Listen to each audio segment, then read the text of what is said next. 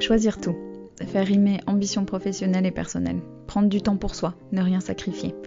Bienvenue dans Les Équilibristes, le podcast qui invente de nouvelles façons d'intégrer toutes les facettes de la vie le plus sereinement possible pour œuvrer à l'égalité femmes-hommes dans les entreprises, les organisations et la société plus largement.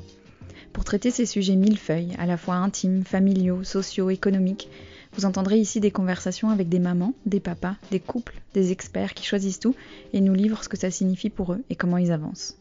L'ambition de ce podcast, vous rassurer, vous faire réfléchir, rire et prendre du recul. Et surtout, vous mettre en action pour construire la recette qui vous convient. Je m'appelle Sandra Fiodo et ces questions me passionnent depuis que je suis devenue maman et manager en même temps. Merci de votre écoute, je me réjouis de faire avancer ces sujets avec vous. Salut les équilibristes, j'espère que ce nouvel épisode vous trouve en forme. Dans l'épisode d'aujourd'hui, je me suis régalée à échanger avec Alice Chéron, dont le projet, le business, la philosophie de vie résonneront particulièrement pour vous, chers équilibristes. Alice vient de publier L'appel de la fugue, un livre dans lequel il est question de fugue, s'est échappé du quotidien pour quelques jours, le temps de se retrouver soi, de reposer les bases d'un quotidien qu'on peut aimer autant qu'il peut nous submerger. Il y a aussi beaucoup question de son amour pour l'Italie, où elle vit depuis une dizaine d'années. Avec Alice, on a parlé d'énormément de sujets, du fil de soi, SOI, de fugue confinée, de la place des sens dans une fugue, mais aussi de la manière dont elle a construit sa communauté et son business, Ali di Firenze, une plateforme dédiée au voyage et à la joie de vivre à l'italienne, et de comment elle s'est lancée dans sa web-série Dolce Folia, armée de quelques perruques et d'anecdotes sur son quotidien italien accumulées au fil des ans. Je me suis régalée et j'espère que vous aussi. Bonne écoute Hier bah, écoute, moi aussi, je suis ravie d'être là. Eh ben, merci. Euh, je vais te laisser te présenter Ali di Firenze. Qui es-tu? Alors, je m'appelle Alice Chéron, je suis en Italie depuis 10 ans. Euh, j'ai créé une plateforme qui s'appelle Ali di Firenze, qui est sur la joie de vivre à l'italienne et qui est maintenant euh, déclinée de différentes manières. On a un site qui s'appelle alidifirenze.fr, qui est vraiment euh, voilà une plateforme de contenu sur le voyage, l'art de vivre à l'italienne. On a un e-shop qu'on vient de réouvrir là il y a, quelques semaines et une conciergerie d'événements physiques puisqu'on organise des fugues italiennes et aussi des événements digitaux qui s'appellent Italienne Joie vivre et qui traite de plein de sujets différents liés euh, aux femmes essentiellement. Bon, on va, on va détailler tout ça. Euh, on va beaucoup parler des fugues surtout, parce que tu viens de publier un livre euh, génial qui s'appelle L'appel de la fugue et on va, on va en parler en détail. Mais avant de rentrer là-dedans, je voulais, que, je voulais te demander, ça t'évoque quoi les équilibristes? Ça veut dire quoi pour toi? Les équilibristes, écoute, moi, j'ai très vite l'impression que c'est un petit peu ce que je fais au quotidien, somme toute, euh, de, l'équilibre comme ça sur un, fil tendu. Euh, déjà parce que moi, j'aime bien cette idée que finalement, on n'atteint jamais l'équilibre, ou du moins, on arrive à un équilibre, mais il faut en permanence se challenger pour le maintenir, le faire évoluer. Euh, voilà, rien n'est immuable, rien n'est figé. Et je trouve que entre une vie professionnelle bien remplie, une vie personnelle qu'on a envie de manier, tu vois, de, de, de faire mm. vivre d'une certaine manière, voilà, le, cette notion d'équilibre, elle est, elle est centrale, mais il faut vraiment être très très flexible, je trouve, pour euh, le maintenir. Ouais, c'est ça. Et, et toi, donc, euh, en Italie, vous n'êtes pas confiné en ce moment. On enregistre le 3 novembre. Oui, on est le 3 novembre. Écoute, mm. on n'est pas confiné euh, hardcore comme en, comme en France. Il y a quand même des décrets qui viennent de sortir où euh, il y a une sorte de couvre-feu, mais c'est 21 h À 18 h tous les bars, pasticceria, restaurants, tout ça, c'est fermé. Donc clairement, tu vois, le soir, il se passe vraiment, euh, vraiment plus rien. là, je t'avoue que c'est les vacances de la Toussaint parce que mes enfants sont à l'école française, donc on va voir. La semaine prochaine, normalement, l'école réouvre. Euh, et on va voir, tu vois, quel, quel mm. type de vie on va mener dans les, dans les prochaines semaines. Ouais. Je veux qu'on remonte euh, bien en arrière pour, pour parler de toi. Euh, et il y a une question que, que qui m'intéresse souvent, c'est ce qu'on attendait de toi quand tu étais petite. Qu'est-ce qu'on... Tu vois, dans, dans, le, dans, le, fait de te projeter dans la vie, qu'est-ce qu'on qu'est-ce qu'on te souhaitait, qu'est-ce qu'on attendait de toi? Alors, je crois que d'une certaine façon, on m'a jamais mis ce genre de pression, ce qui est plutôt positif, tu vois. J'ai pas du tout le mmh. souvenir euh, de mes parents, d'être en attente. Par contre, et ça, avec ma mère, on en reparle assez souvent. Euh, moi, j'ai une sœur qui a un an de moins que moi, donc on est, on est, on est très proches. On a vraiment, vraiment grandi ensemble, évolué ensemble. Et ma mère était toujours euh, complètement épatée qu'on ait ce sens des responsabilités.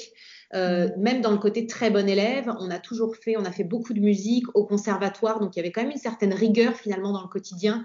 Euh, et c'est vrai que c'est pour ça que j'aimerais que mes enfants fassent de la musique parce que je trouve que très jeune, il y a un certain cadre d'apprentissage et d'évolution. La, la, musique donne ça et, et, et, je crois que la façon dont nos parents ont mis la musique dans notre vie nous a créé un cadre où avec ma sœur, on s'est très vite senti voilà responsable de nos propres résultats. Euh, et ma mère, elle n'avait pas besoin de nous, tu vois, de nous pousser, d'aller vérifier si on avait fait nos devoirs. Tout était fait de manière très euh, consciencieuse. Ça, je me le mm. rappelle très bien. Ah, c'est marrant. C'est marrant. Et est-ce que toi, tu te. Est-ce qu'en grandissant, est-ce que dans tes premières, euh, dans, tes années de, jeune adulte et tout, tu te projetais dans la maternité? Est-ce que c'est quelque chose que tu réfléchis, enfin, tu vois, que tu pensais et tout, ou, c'était pas tellement un sujet pour toi? Alors absolument si, puisque euh, moi j'étais complètement obsédée par la maternité, mais de manière finalement bah, toujours assez superficielle parce que c'est très difficile de réfléchir à la maternité sans être passé dans le rouleau compresseur qu'est la maternité. Euh, donc, je me rappelle, pour te donner un exemple complètement débile, mais en même temps, ça m'a vachement marqué, il y avait eu un espèce d'épisode sur TF1, une mauvaise série avec Corinne Touzé, où sa fille adolescente avait un enfant, tu vois, et elle avait 14 ah ans. Et ça, ça m'avait marqué, mais je, je me rappelle, j'avais vraiment, vraiment cristallisé sur ce truc-là. Et puis, en grandissant, tu vois, dans la, avant d'avoir 20 ans et tout ça, j'avais vraiment envie d'avoir des enfants jeunes, tu vois. J'avais cette idée que 24 ans, c'était vraiment un super âge pour faire un premier enfant. Évidemment, ça ne s'est pas passé du tout, euh, du, tout comme ça. Euh, et puis la maternité, euh, quand je, voilà, je, j'étais avec mon mari, les choses se sont fait finalement assez naturellement, rapidement. On n'a pas réfléchi pendant 100 ans, mais parce que je trouve que vraiment, avant de le vivre, c'est J'étais pas du tout préparée à la maternité au final concrètement, mais je crois qu'avant de le vivre, c'est très compliqué de l'être d'une manière ou d'une autre. Quoi. Ouais, je suis hyper d'accord avec toi. Mais, mais je vois, tu vois, euh, en discutant avec des jeunes femmes autour de moi, je vois à quel point elles, elles se projettent dans la maternité et dans ce que ça va créer comme impact sur le reste de leur vie, chose que j'ai pas du tout faite par exemple. et mes copines ne le faisaient pas du tout non plus. Elles disaient pas, mon Dieu, le boulot, le truc, euh, ah, je veux un enfant, je vais faire un enfant. Mm. Voilà. Ouais, toi, c'est pareil. ah, moi, c'est complètement comme ça. Et franchement, je m'en suis vraiment voulu. Euh, surtout après mon premier enfant qui a été vraiment une grosse, vraiment une grosse baffe euh, à ce niveau-là. Euh, je m'en suis vraiment voulu d'avoir abordé le sujet finalement aussi superficiellement, de pas y avoir réfléchi. Et je me suis dit, parce que de tout, quand on comprend pas ce qui nous arrive, moi j'aime bien d'abord en vouloir aux autres qui sont autour de moi. Pourquoi est-ce que les gens autour de moi ne m'ont pas prévenu? J'ai quand même une sœur qui a eu, euh, tu vois, euh, des enfants, euh, voilà, un peu avant moi. J'ai une mère. Mm. Et jamais j'avais eu ces feedbacks. Oui, j'avais vu ma sœur fatiguée, mais j'ai pas eu de feedback très concret, tu vois, sur ça va être vraiment compliqué, quoi. Alors, et justement, ça a été vraiment compliqué et, et les fugues sont nées de, de ça aussi. Euh, j'ai vraiment envie qu'on parle beaucoup de ton livre parce que je l'ai dévoré et le thème il est, il est pile poil euh, pour les équilibristes. c'est vraiment un sujet d'équilibriste. Donc c'est l'appel de la fugue. C'est quoi Alice pour toi une fugue? Qu'est-ce que ça représente? Alors pour moi, une fugue, c'est vraiment euh, partir quelques jours avec cette idée de partir déjà pour mieux rentrer. Donc c'est pas une fuite, on n'a pas en horreur son quotidien. C'est juste qu'à un moment, il y a un besoin de s'extraire de tout ça, pour euh, pouvoir se poser, réfléchir, faire redescendre les tensions, euh, tout ce qui tournoie dans notre tête quand on n'est pas bien et on a du mal à casser ce cercle très négatif, c'est faire redescendre ce, euh, cette pression-là pour faire remonter des émotions, avoir le temps de réfléchir et rentrer chez soi en étant un peu plus aligné avec ce qui nous anime vraiment, qui on a envie d'être, qui on a envie d'être individuellement de la vie de famille, des enfants qu'on aime et qu'on chérit. Euh, et en fait, on rentre dans le quotidien. Le quotidien, lui, il n'a pas du tout changé. Mais nous, on est dans une posture qui, je trouve, est un petit peu plus euh, sereine par rapport à tout ça. Et, comme tu le dis euh, justement, moi, la première fugue, elle est très, très liée à ma maternité, puisque donc Léoné, mon fils, est né au mois de mai. Et dans la semaine de mon accouchement, j'ai reçu un, email d'une maison d'édition qui voulait que je signe un guide de voyage sur Venise. C'était le premier euh, guide que je signais. Mon blog avait deux petites années, donc pour moi, c'était quand même, tu vois, mm.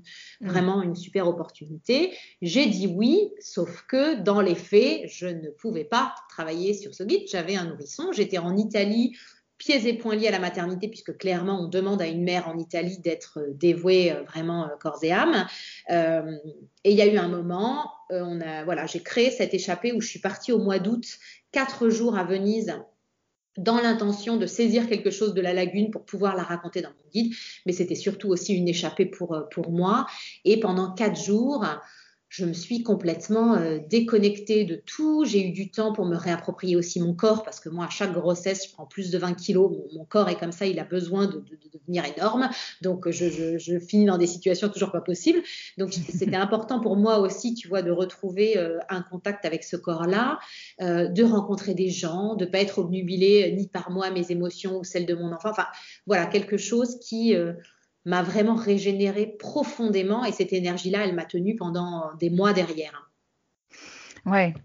Euh, y a, je rebondis sur quelque chose que tu viens de dire là c'est cette notion de ce qu'on attend de la mère euh, selon les cultures, parce que toi, tu es, bien, bien euh, ancré dans la culture italienne et tout ça. Euh, comment tu navigues entre les deux cultures? Il y a un moment dans ton livre, tu dis quelque chose de super intéressant sur l'arrivée de ton fils, et où tout le monde autour de toi, tu dis, mais accepte de l'aide, accepte de l'aide, accepte de l'aide, et toi, tu dis, mais non, moi, je suis française, en France, on, ne se fait pas aider, donc je me débrouille, mmh. quoi. Mmh. Comment tu navigues entre ces deux cultures et les attentes autour de la mère? Pour te créer ton... Bah, je crois qu'il a fallu vraiment, euh, en fait, quand tu vis les choses, tu peux pas vivre et analyser les choses en même temps. Il faut à un moment avoir du recul. Euh, et puis là, c'est quand même des tsunamis d'émotions, de nouveautés. Tu peux pas processer ça sur le sur le moment. Donc moi, je fais des mouvements qui sont assez assez contradictoires. C'est-à-dire d'un côté, je me fonds complètement dans les désirs des autres quand moi-même je ne sais pas encore exactement ce dont j'ai besoin. De l'autre côté, je repousse en bloc d'autres choses. Donc, pour te la faire concrètement, à l'arrivée de mon premier enfant, euh, donc moi, j'étais quand même à un moment professionnel où j'avais un CDI stable, très bien d'ailleurs euh, en Italie. J'avais créé mon blog en parallèle et clairement, j'utilisais mon congé maternité pour passer la, cinquième euh, et, faire plein de choses. Donc j'étais avec une envie de faire, tu vois, qui n'était pas possible et, de l'énergie, j'en ai, j'en ai à revendre. Et, et, là, on me disait non, non, je crois que tu n'as pas bien compris. Tu vas aller à la mer, tu vas te mettre les fesses sur un transat tu vas y rester tout l'été à, regarder ton, ton, fils magnifique euh, grandir et on fera un point plus tard. Et en fait, ça, je ne l'ai pas du tout remis en cause parce que euh, bah, je me suis laissée transporter comme ça sur le transat et, euh, et j'étais dans un état de frustration cet été-là qui était pas possible, mais aussi peut-être parce qu'on n'avait pas non plus bien anticipé l'organisation qu'il allait falloir mettre en place en septembre. Euh, moi, j'étais pas encore au clair avec le fait que, euh, ben, moi, pour être une mère euh, heureuse et épanouie, j'ai besoin de travailler et de faire exactement ce que j'ai envie de faire. Et pour être euh, tout sourire, pour faire les bains, raconter les histoires, ce que j'adore faire, j'ai besoin d'avoir bossé mes, mes, mes 10 heures par jour. C'est comme ça, quoi. Et, et en fait, maintenant, j'assume complètement l'équilibre que j'ai envie d'avoir pour moi-même, mais à l'époque, pas du tout. Et tu parles de l'aide et c'est super que, que, tu en parles parce que en fait, en Italie et dans ce monde finalement assez bourgeois, florentin dans lequel je suis, euh, les gens sont aidés. Voilà, on a du staff. Euh, on a du staff. Et, moi, j'ai une mère qui n'a pas travaillé, euh, qui nous a pas élevés avec un staff. j'ai une sœur. En gros, moi, j'ai un modèle. Ce que fait ma sœur, je réplique. Hein, je ne me pose pas plus de questions que ça. mes amis autour de moi en France n'ont pas. voilà. Et du coup, j'avais honte d'imaginer prendre quelqu'un, tu vois, qui m'aiderait à élever mon enfant. Enfin, c'était hors de question. Je voulais faire par moi-même, tout en ayant quand même besoin d'avoir quelqu'un pour que je puisse aller bosser. Donc, donc, en fait, ça a été des phases d'acceptation. Euh, j'ai eu un deuxième enfant finalement assez rapproché du premier, euh, puisque Bianca, elle est née moins de deux ans après. Et du coup, là, j'ai eu un petit peu plus d'aide pour la maison. Euh, mais c'était toujours pas au point parce que je pouvais pas non plus travailler tout ce que je voulais travailler. Donc voilà, c'est vraiment des choses qui se sont fait euh, au, fur et à mesure. Maintenant, je suis à un niveau, tu vois, de d'indépendance et d'équilibre où je ne pourrais plus retourner en arrière.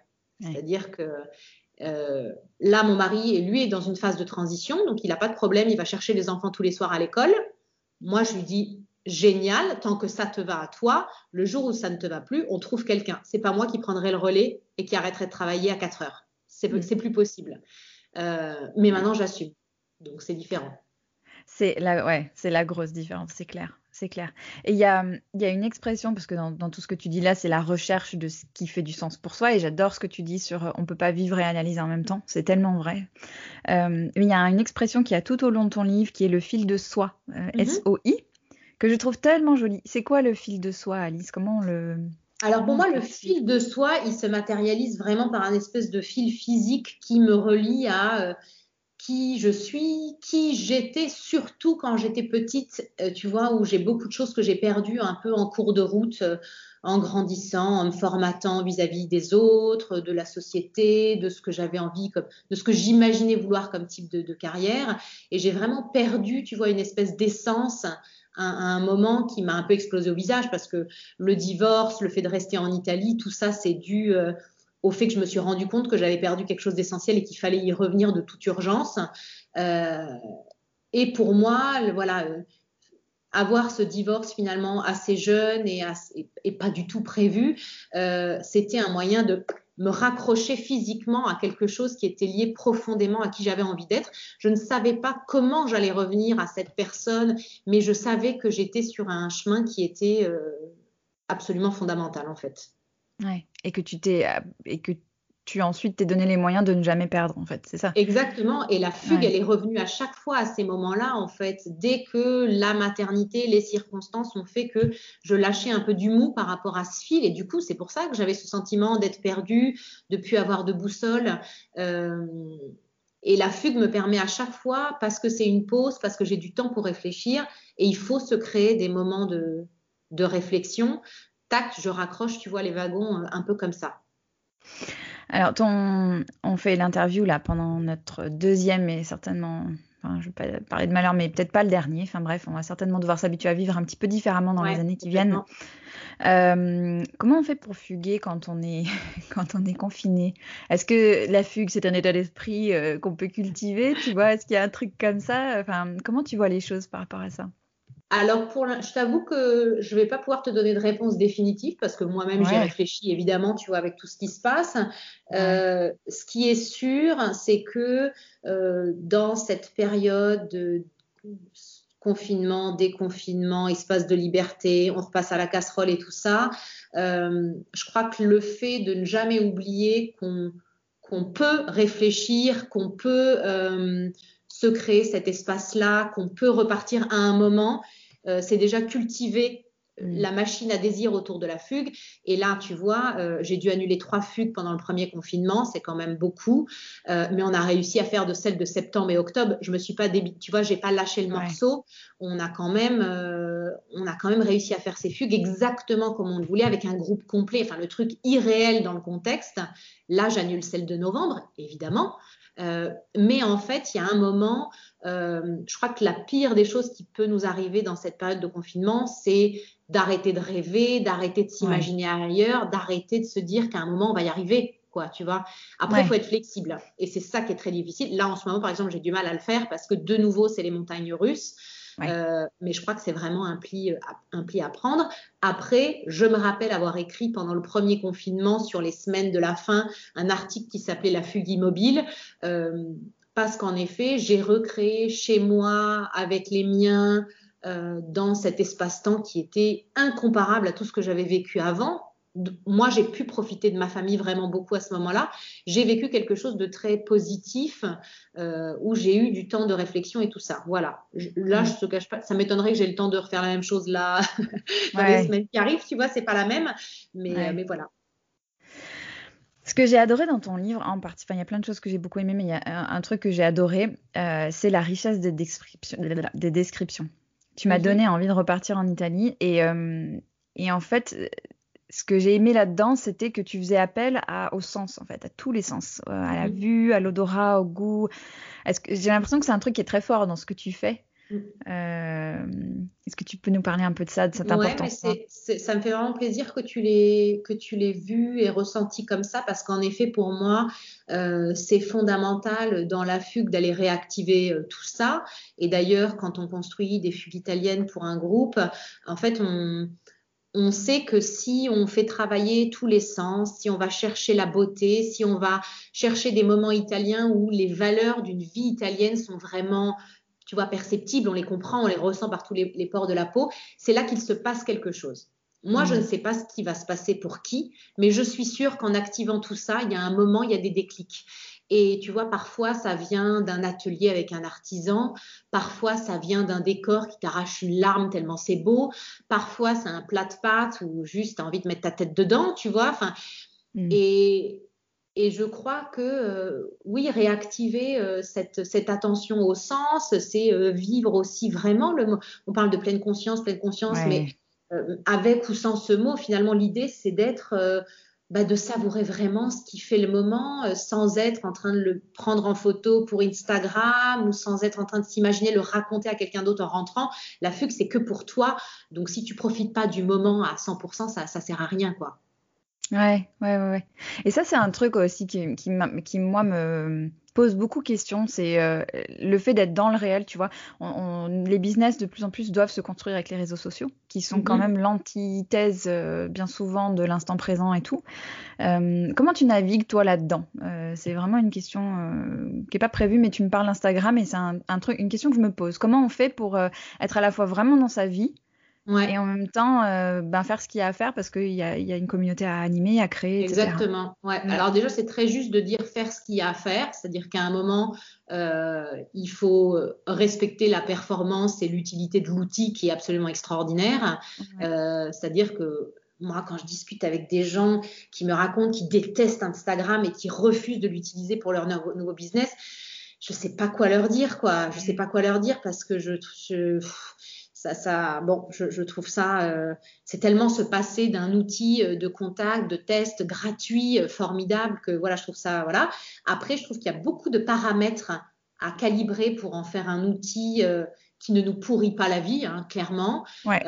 pour moi, c'est là où je m'arrête dans le personnel, tu vois. Et, et, là, j'ai fait des, c'était super intéressant. je, je dérive un peu, mais la semaine dernière, j'ai fait des calls avec des lectrices euh, parce que j'avais un doute sur un truc. Donc, j'ai fait 10 lectrices, tu vois, et j'ai passé mon vendredi au téléphone. Euh, et en fait, il y en a une qui m'a dit ce que j'avais vraiment besoin d'entendre, c'est qu'elle sentait où était mon degré de pudeur et que ça ah, lui plaisait. Tu vois et en fait, qu'elle ait dit ce mot pudeur, c'était vraiment le mot qu'il fallait que j'entende. Donc, elle avait, elle avait bien compris le truc. Donc, euh, moi, je donne beaucoup, mais je maîtrise ce que je donne. Donc, euh, euh, évidemment, pendant le confinement, on a vu beaucoup mes enfants. J'étais là, je vivais avec eux, je, tu vois, je vivais ce que j'étais en train de vivre. Donc voilà, les enfants sont retournés à l'école. On voit pas mes enfants tous les jours sur, euh, sur Instagram. Enfin, c'est donc il y a quand même cette spontanéité. si j'ai envie, je fais. Si j'ai pas envie, jamais je me force. voilà, il y a des choses. Je, je, fais pas des home tours structurés sur YouTube. Tu vois, pour moi, ça n'a aucun intérêt. On me le demande, mais je le ferai pas. C'est pas ce ah, que on te le demande. Faire. Ouais, mais euh, je, trouve que je pose déjà suffisamment de photos, euh, donc j'ai voilà, ça, s'arrête là. Euh, et puis après, pour moi, ça a été un outil qui est passé d'un truc très très difficile à manager, surtout les mhm. premières années, parce que finalement, alors on a peut-être du mal à se le dire maintenant, mais le blog, il a, le site, il a 7 ans, et pendant 5 ans, moi, j'existais pas dans le site. J'étais pas là dedans. J'étais cachée derrière les mhm. photos de café, derrière les reportages, mhm. derrière et j'ai mis beaucoup, beaucoup de temps à m'intégrer dans mes propres histoires. Et mhm. ça, c'est arrivé grâce à Instagram Stories. Ah Donc, le feed avait ce côté très lisse et un peu chiant, euh, mais dans les stories, moi, je pouvais être complètement spontanée. Je venais d'avoir mon deuxième enfant, donc je racontais n'importe quoi toute la journée avec elle à côté, juste parce que j'étais enfermée chez moi. Et en fait, ma communauté, elle a grandi à ce moment-là. Et ensuite, il y a eu la web série qui a fidélisé très, mhm. très, très, très fort euh, quelque chose. Et, en fait, c'est ça qui est assez incroyable, c'est que la web série, qui est plutôt humoristique, a créé de la confiance. Et mm. cette confiance, euh, c'est ce qui m'a permis de vendre immédiatement les fugues à chaque fois à la sortie. C'est-à-dire que quand j'ai lancé le concept, je savais pas moi si ça allait marcher, si quoi, si comment. Et en fait, toutes les premières personnes qui sont arrivées, c'était des gens qui me connaissaient vraiment par la web série et qui se disait, en sachant qu'en plus, moi, je vends un truc qui est extrêmement flou parce que euh, je pitch un programme, mais qui ne dit pas où est-ce qu'on va aller, comment on va faire les choses. Euh, donc, il faut quand même, il y a un petit saut dans le vide à faire, et ce saut dans le vide, il est possible parce qu'il y a un facteur confiance qui est grâce aux réseaux sociaux et à YouTube. Donc, au final, tu vois, c'est quand même. Euh, et, ma dernière, pour finir sur ce sujet-là, ma, dernière réflexion, c'est un truc que j'ai lu cet été sur euh, un livre qui s'appelle Tribu.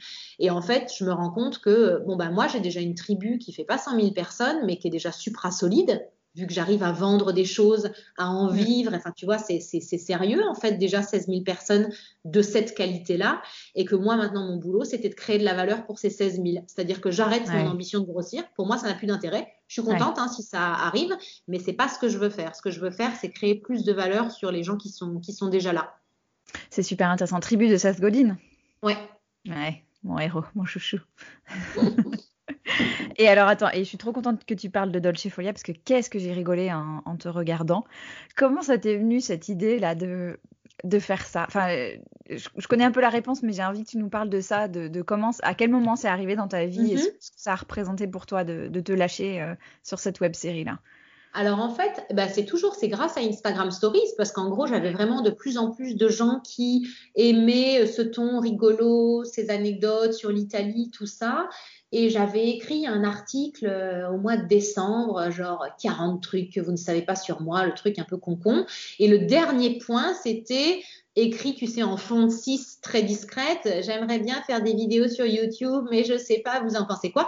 Et tout le monde m'avait répondu uniquement sur ce point-là, en mode vas-y, fonce, on attend que ça, tout ça. Donc voilà. Et moi, j'ai quand même un petit truc, c'est que je me débine pas, c'est-à-dire que si j'envoie une bouteille à la mer et qu'on me répond, j'y vais. Mmh. Euh, et en fait, j'avais des articles personnels que j'écrivais sur le site sur des thèmes, notamment sur le café, euh, qui était déjà le seul truc un peu drôle en fait que j'écrivais sur le, sur le site. Et ça, en fait, c'était mes bases de script, puisqu'ensuite l'idée c'était de faire des vidéos de trois minutes sur des thèmes, mon mari italien, le café, ma belle-mère, les travaux en Italie, etc. Et d'utiliser cette, voilà, cette, cette matière-là. Euh, et en fait, je me suis rendu compte en écrivant que, un, ma seule façon de m'exprimer, c'était finalement quelque chose qui était plus humoristique. Et que deux, comme j'étais enfermée chez moi avec un nourrisson, finalement, j'avais plus de contraintes que de liberté. J'avais zéro euro de budget, donc comme ça, c'était réglé et qu'en fait, il fallait que ces contraintes, euh, en fait, les contraintes sont devenues un format, puisque j'ai tout fait dans mon salon, j'ai fait tous les personnages, j'ai acheté 30 euh, euros de perruque, et puis c'était euh, réglé. Et donc, au début, j'étais partie en mode, oh mon Dieu, il me faut une super production, trouvons un, réalisateur, bouquons un café et 10 figurants. Et puis finalement, bah non, un iPhone, un trépied, et puis c'était parti. et roule ma poule. et roule ma poule.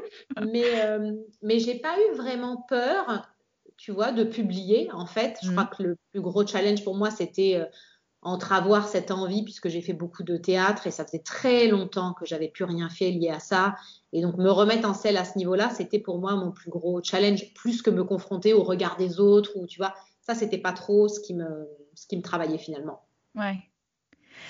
Et alors, ce qui est drôle, parce que hum, il y a plusieurs choses dans ton livre euh, qui, qui, montrent que finalement, un peu garder le fil de soi, c'est, j'ai l'impression que c'est souvent aussi revenir à des trucs qu'on adorait faire quand on était ado ou beaucoup plus jeune. C'est une réalisation que j'ai eue il y a, ouais, il y a pas longtemps pour moi aussi. Là, j'écoute Alanis Morissette en boucle en ce moment pour te dire.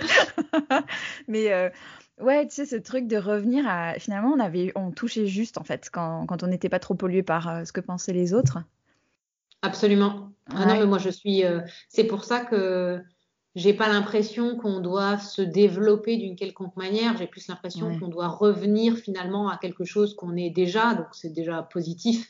C'est que c'est mm. pas une question de réinvention totale, c'est plutôt une question de revenir au basique et aller mm. se poser des questions de qu'est-ce qui nous animait quand on était petit, qu'est-ce qu'on avait comme réflexe, qu'est-ce que tu vois, est-ce qu'on était dans l'imagination, dans la construction, dans ouais, dans toutes ces choses-là avant d'être pollué euh, par les autres, par euh, l'image qu'on se fait de ce que les gens attendent de nous. Voilà, moi j'aurais à refaire, euh, tu vois, mes études, tout ça. Jamais je ferai ce que, ce que j'ai fait. Je sais même pas comment je me suis mis dans, dans ces études et dans ce parcours-là au final, tu vois, quand je vois qui mm. j'étais quand j'étais plus, plus petite.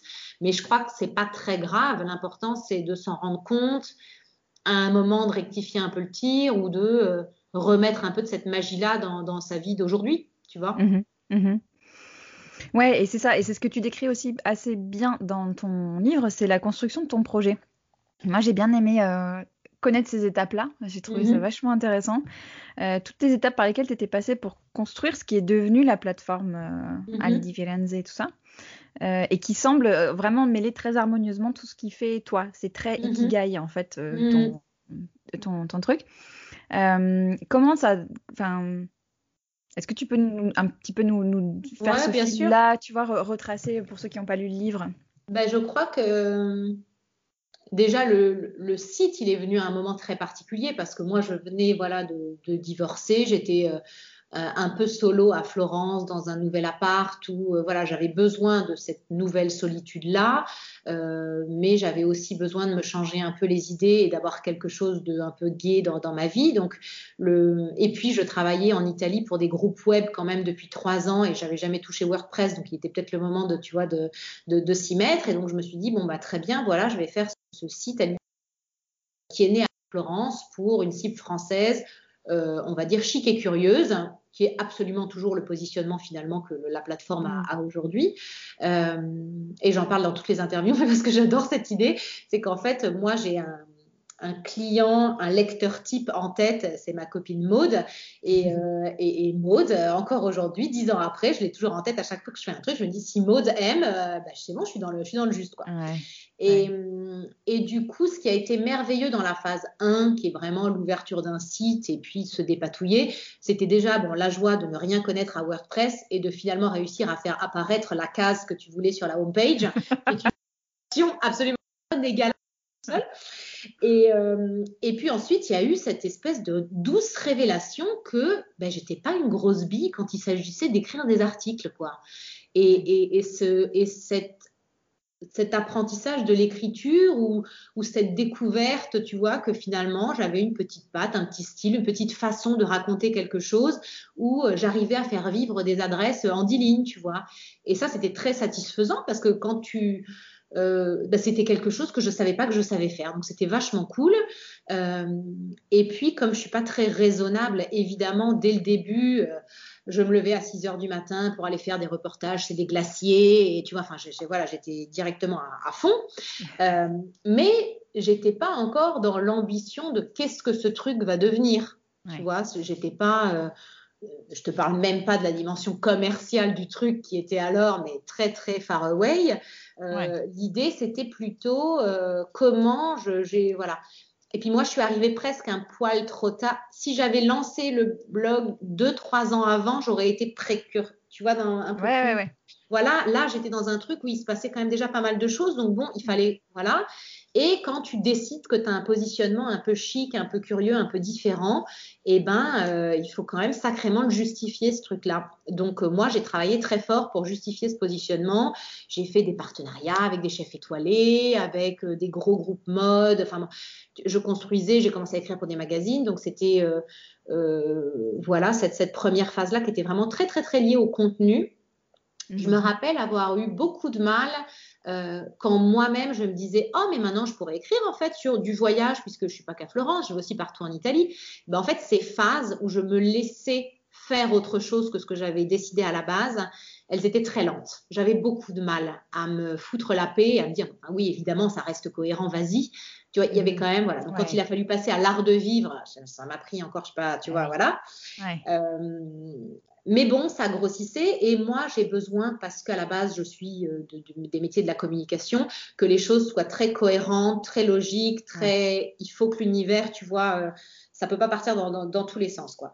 Et puis, euh, l'évolution les années d'après, ça a été finalement des choses assez organiques parce que c'est ma communauté où c'était les opportunités qui mhm. arrivaient et c'était toujours très lié au fait que j'avais ce site qui faisait que du contenu gratuit, mais qui apparemment faisait du bon boulot.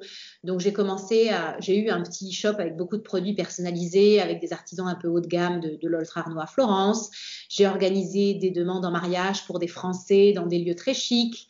Euh, j'ai commencé à écrire, donc j'ai eu mes guides et ensuite euh, je suis rentrée chez Gallimard, donc j'écris encore aujourd'hui pour leur guide euh, de voyage sur, sur l'Italie. Donc il y a une petite crédibilité en fait qui s'est construite et puis le réseau se pose et puis voilà les choses les choses avancent. Et puis ensuite il y a cette espèce de trou noir où finalement euh, j'étais pas suffisamment en confiance pour tout lâcher et me lancer là-dedans parce que je savais pas il me manquait une mission, il me manquait une vision, il manquait vraiment quelque chose pour moi. Euh, donc, il y a eu vraiment deux ans, vraiment caca, où en gros, j'avais lâché quand même mon CDI pour faussement faire semblant que j'allais me consacrer à ma plateforme, mais je voulais mon indépendance financière, donc en fait, je passais mon temps à aller faire des missions de freelance pour d'autres trucs. Hmm. Donc, j'étais pas vraiment à fond. Et ce qui a tout changé, c'est qu'un jour, j'ai un collaborateur qui m'est tombé comme ça dans le bec, tout cru, euh, Guillaume, euh, qui euh, m'a envoyé un message parce qu'il était à Florence, il avait vu mon site et en fait on a pris un café et moi j'étais là mais qu'est-ce que tu veux quoi, enfin de quoi tu parles? Et en fait le mec déroulait son CV, je, je comprenais pas pourquoi il déroulait son, son CV quoi et en fait, il a un peu forcé le destin et, deux mois après, euh, il est arrivé avec le pick-up, il a mis le scooter, il avait un appartement, il avait ramené ses chaussures et en fait, euh, il s'est installé à Florence, quoi. Et donc, je me suis retrouvée avec un collaborateur à côté de moi dans la salle de jeu des enfants. Et, donc là, en fait, tu te dis bon ben là, il va, va falloir. Euh, va falloir y aller, quoi. Et tu te rends compte qu'à partir déjà du moment où tu discutes avec quelqu'un d'autre, en fait, tu es bien plus avancé que ce que tu penses. Parce que j'avais déjà une vision et j'avais déjà une façon de faire, qu'en fait, du jour au lendemain, on avait déjà du travail pour deux, full time. Ouais. Donc, il se passait quand même quelque chose. Et là, ça a été un peu l'enchaînement enchanté, euh, puisque en fait, quand Guillaume est arrivé, il est arrivé, si je ne m'abuse, euh, ben, en novembre, et moi, j'avais fait euh, ma deuxième fugue à Venise, qui est celle dont j'avais parlé en fait sur mon site, et donc j'avais déjà eu beaucoup de feedback. Et c'est à ce moment-là que j'ai eu l'idée euh, des fugues italiennes. Et la première, on l'a lancée en avril de l'année d'après. Et du coup, c'est à ce moment-là que les choses se sont vraiment mises euh, euh, en action. Et finalement, moi, c'est ça qui me manquait. C'était un moment toucher du doigt quelque chose où je serais fondamentalement utile et ce sens de l'utilité pour les femmes, c'était quelque chose qui me trottait dans la tête depuis la naissance de ma fille, où hmm. j'avais envie de faire quelque chose bien à moi, mais qui aille dans ce sens-là. Euh, c'était sympa l'e-shop, c'était sympa les événements, mais j'étais pas vraiment exactement là où j'avais envie d'être. Et en fait, les fugues, ça a donné ce sens-là. Hmm. Euh, c'est pas pour autant qu'on a arrêté euh, d'avoir une plateforme où on parle de voyage et d'art de vivre. C'est pas pour autant qu'on a arrêté euh, d'avoir un e-shop, mais en fait, on a tout remanié pour que tout fasse sens. D'un côté, avec l'italienne joie de vivre, qui est vraiment la mission par rapport à l'Italie, et de l'autre côté, par rapport aux, fugues italiennes, qui est cette idée, voilà, de, fuguer, de trouver du temps pour soi, pour se retrouver et pour finalement continuer à avancer sur son propre euh, chemin. Elle est fabuleuse cette histoire. Je pense qu'elle. Euh, non, mais c'est vrai, elle est, elle est géniale parce que c'est. Euh, tu sais, on parle tout le temps euh, aux gens qui se lancent dans des projets d'alignement des planètes quand tu es sur la bonne voie et des trucs qui, qui, Tu vois, des choses qui finalement s'imbriquent et font du sens. Et, c'est tout ce que tu racontes. Et je voudrais bien qu'on parle un petit peu de ce texte que tu as publié et qui a été, j'ai l'impression, un, sacré élément déclencheur.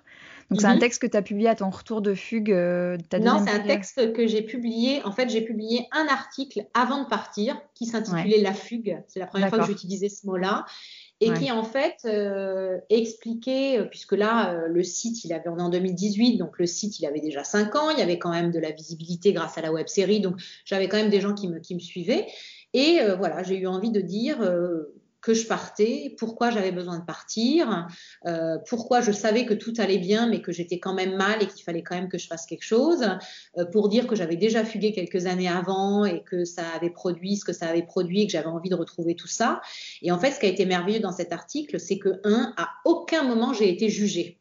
Personne mmh. n'a jugé ma situation.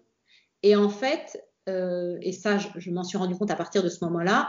Moi, j'ai une petite tendance à vouloir éviter l'égocentrisme, c'est-à-dire parler de moi pour parler de moi.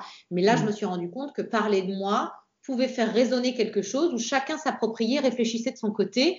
Et, mm. euh, et c'est ce qui s'est passé puisque j'ai été recouverte d'emails qui n'étaient pas euh, deux lignes pour dire super ton article, mais qui étaient des témoignages de vie hyper détaillés sur ce que des femmes de tout métier, toute catégorie euh, socio-pro, tout pays, enfin voilà, vraiment mm. un, incroyable échantillonnage de ce que euh, la fugue pouvait faire résonner chez plein de femmes différentes. Et là, je me suis dit, il se passe quand même quelque chose, tu vois, j'avais quand même les antennes qui étaient, qui étaient comme ça mm. euh, sorties. Et je crois qu'en fait, c'est ce qu'on attendait depuis finalement un peu toujours, tu vois, c'est de euh, j'avais pas encore senti cette vibration-là de justesse. Et là, Là, on était à, tu vois, à 5000% dans ce truc-là. Et, du coup, donc, je suis partie dans ma fugue, voilà, avec cet article qui a vécu pendant que j'étais là-bas, avec des commentaires, avec des emails. Et quand je suis rentrée de fugue, j'ai réécrit euh, un autre article qui s'appelait Des mots sur des mots et qui, euh, voilà, disait qu'est-ce que j'avais fait pendant la fugue, qu'est-ce qui m'avait fait du bien. Euh, et où j'encourageais finalement toutes les femmes qui m'avaient écrit à fuguer de leur côté et à se lancer, quoi. Et derrière, le travail des fugues italiennes, tu vois, a fait son, petit chemin. C'est super. C'est vraiment beau. Et ce que tu dis sur le fait que ça. Cette appréhension de parler de soi en se disant mais ça va être euh, soit impudique, soit euh, mais qu'est-ce que qu'est-ce que les gens en ont bien à faire de, mm-hmm. ce que je peux raconter de moi. Mm-hmm. Ce truc de que ça résonne en fait que, et que ça mm. permet aux gens de mettre des mots dessus, c'est vachement fort.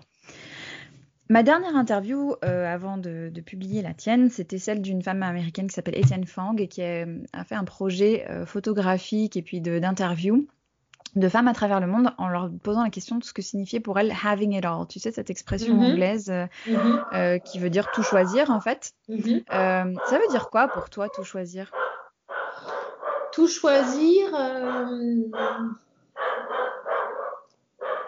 Donc, having it all, tu veux dire vraiment l'expression anglaise, qu'est-ce qu'elle peut, peut, signifier? Bah, Je crois que d'une certaine manière, c'est euh, réussir à vraiment euh, m'approprier très personnellement euh, chaque un peu notion de la, de, de, la vie du quotidien, que ça soit, voilà, qu'est-ce que moi profondément je demande à mon travail, qu'est-ce qui me satisfait, qu'est-ce qui me rend fière euh, pour ma vie de, de femme mariée et, euh, et, de, et, de mère, euh, qu'est-ce que j'ai envie de transmettre à mes enfants, qu'est-ce qui fait vraiment sens, qu'est-ce qui est important pour moi? Et c'est en fait arrêter de me faire influencer par ce qui est important pour des Instagrammeuses, si tu veux, ou un reportage à, la télé. Et c'est, encore une fois, c'est réfléchir à ce que tout ça représente pour moi et, et imbriquer tout ça le plus harmonieusement possible sans, me, sans absolument me comparer euh, aux autres types d'équilibres qui peuvent, qui peuvent exister, quoi. Ouais, ouais, ouais. Et tu viens de parler, tu viens de, prononcer un mot euh, sur lequel on va terminer, mais c'est de savoir de quoi tu es fière, toi, Alice. De quoi je suis fière euh, bah, Je crois que je suis fière de ne pas vouloir autre chose que ce que j'ai aujourd'hui, en fait. Tu mmh. vois, être arrivée finalement à la sueur de mon petit front, étape après étape. Il y a eu des trucs moins rigolos, mais enfin globalement c'est quand même un gros kiff global, tu vois, on va pas se le cacher.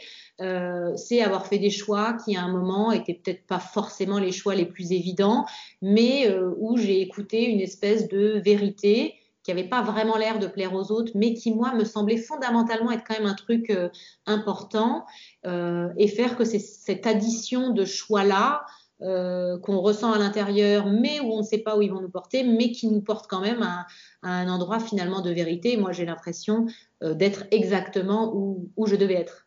Hmm.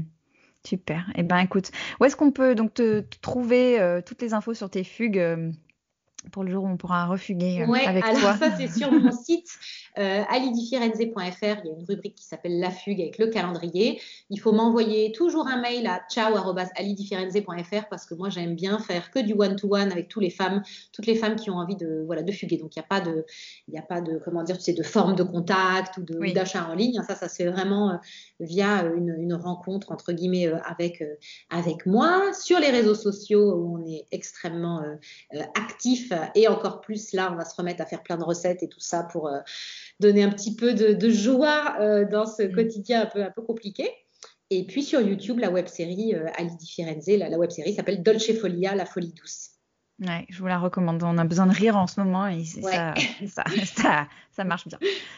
Merci beaucoup Alice, c'était super chouette d'échanger avec toi. Et puis à Merci très bientôt. infiniment. À très bientôt. à très bientôt. Merci à Alice pour son partage chaleureux et transparent, tout ce qu'on aime. Et merci à vous pour votre écoute. Si vous découvrez le podcast, bienvenue. Vous avez 35 autres épisodes à découvrir qui traitent de l'intégration pro-perso sous toutes ses coutures. Si vous avez aimé cet épisode et si vous aimez les équilibristes, vous pouvez m'aider à le faire connaître au plus grand nombre en envoyant l'épisode à un ou une amie, en le partageant sur vos réseaux sociaux et en laissant une note et un commentaire sur Apple Podcast. Tout ça m'aide beaucoup. Ça prend vraiment quelques instants et ça fait une différence. L'heure d'avance, je vous dis merci. Rendez-vous dans 15 jours pour le prochain épisode et d'ici là, portez-vous bien.